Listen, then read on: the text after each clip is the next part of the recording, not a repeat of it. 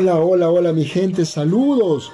Soy Andrés Neira para recordarles que me sigan en mis redes sociales, como lo son por Facebook como Andrés Neira 87. Da me gusta y comenta. Por Instagram como Andrés Neira 87. Sígueme y comenta. Por mi canal de YouTube Andrés Neira.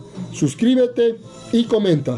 Por Spotify Andrés Leonardo Neira Barresueta. Sígueme y agrégame a tu lista de reproducciones para que de esta manera puedas escuchar mis podcasts que voy subiendo constantemente. Pero lo más importante es que puedan compartir esta información con sus familias, con sus amigos, con sus conocidos. Esta es la única manera de poder ayudar a más gente a que conozcan esta valiosa información. Y es así que les doy la más cordial bienvenida a este nuevo podcast con este tema muy importante e interesante como lo es el hogar. ¡Comenzamos! Hola, hola, hola, ¿cómo están? Qué placer tan enorme poder nuevamente saludarlos, deseando de todo corazón que se encuentren muy bien.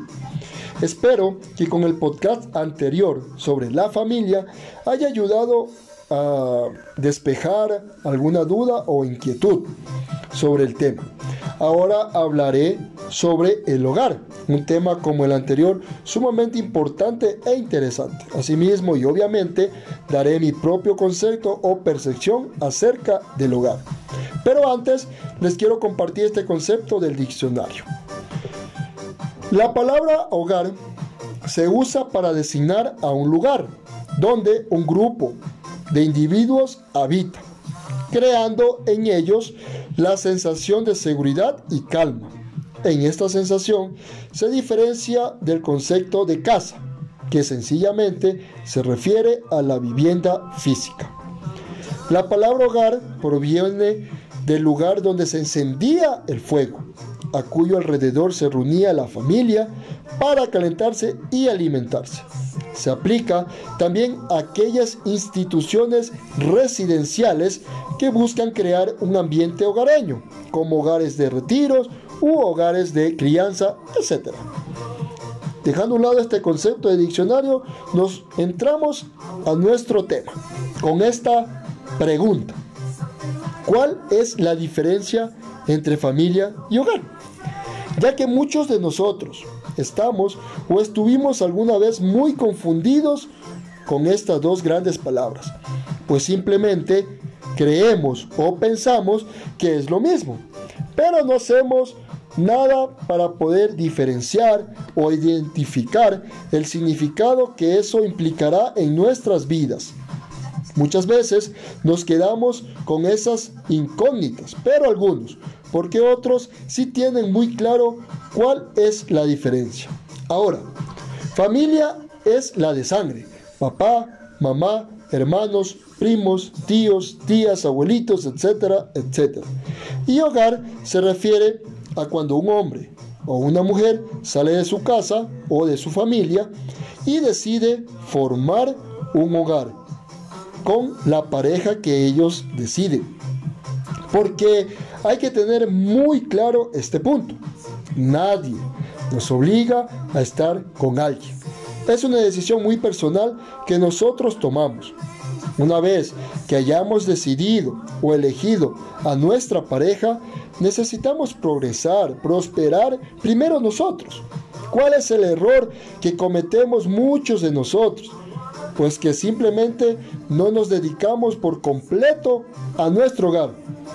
Como ya vimos anteriormente, la palabra hogar proviene de hoguera. ¿Qué debemos hacer? Pues repartirnos los quehaceres del hogar, ayudarnos mutuamente para que de esta manera se mantenga el fuego encendido en nuestro hogar o en nuestra hoguera.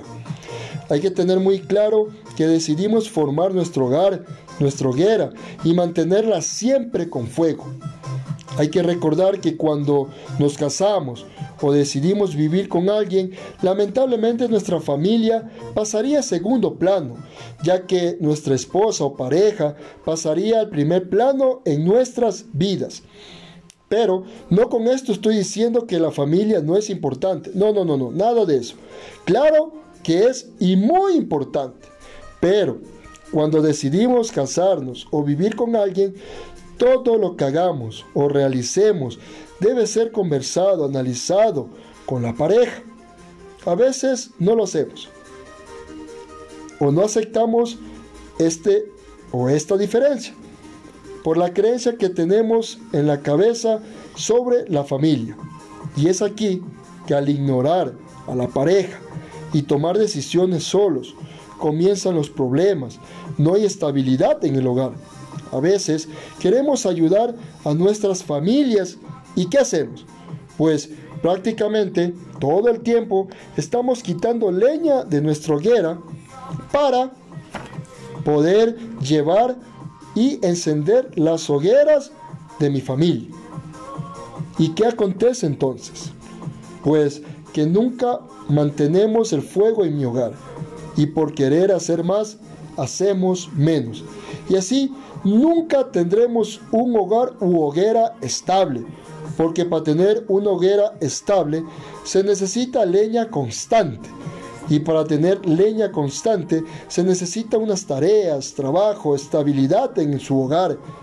Y de esta manera sigo acumulando más leña, sigo ahorrando más leña.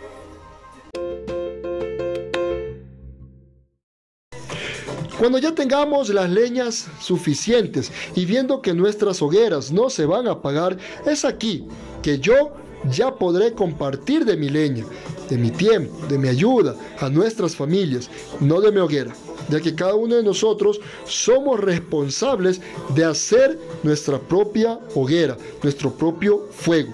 Lo malo que a veces no sabemos diferenciar y decimos es nuestra familia.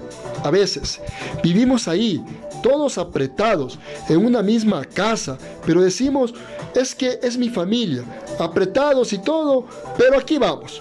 Que venga para acá mi hermano, que venga para acá mi hermana, que venga para acá mi primo, y todos están ahí, asumiendo las responsabilidades de todo el mundo. Y llamamos a eso lealtad familiar porque nos enseñaron a jurar por mi mamá, es que mi mamá, y mato por mi mamá, muero por mi mamá.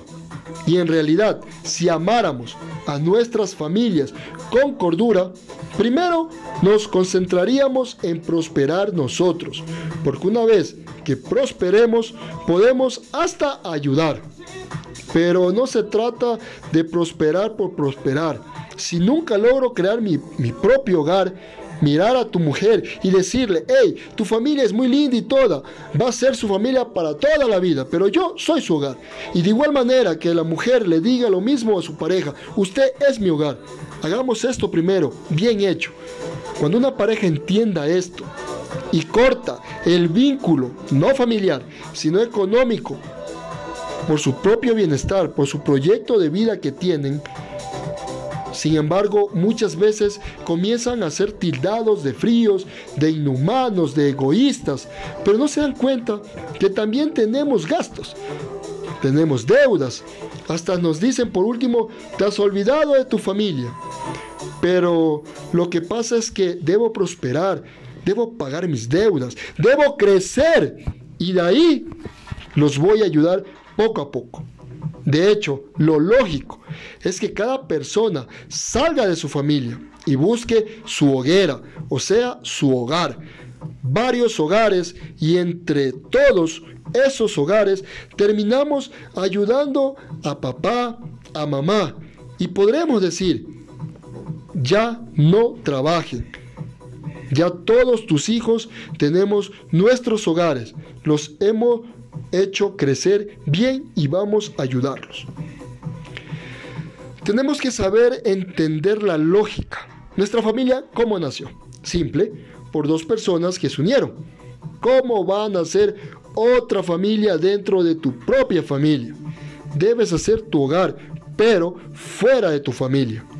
No hay ex papás, pero sí hay ex esposas. Si yo no logro mantener un hogar firme, ¿cómo van a subsistir las familias? Esto debe ser práctico, como 2 más 2 son 4.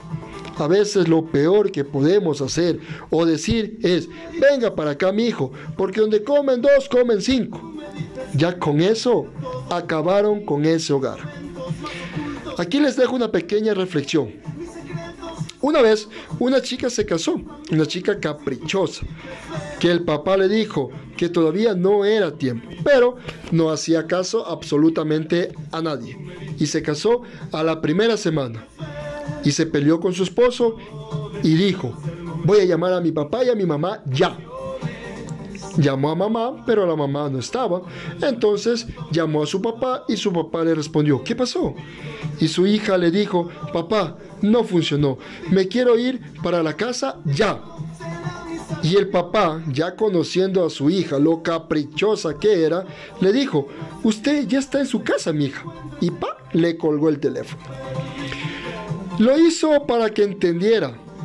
Esta era su casa. Usted se casó. Entonces, enfrente lo que todos hemos tenido que enfrentar. Porque él sabe que es por capricho. Cada uno debe ser independiente y formar su propio hogar.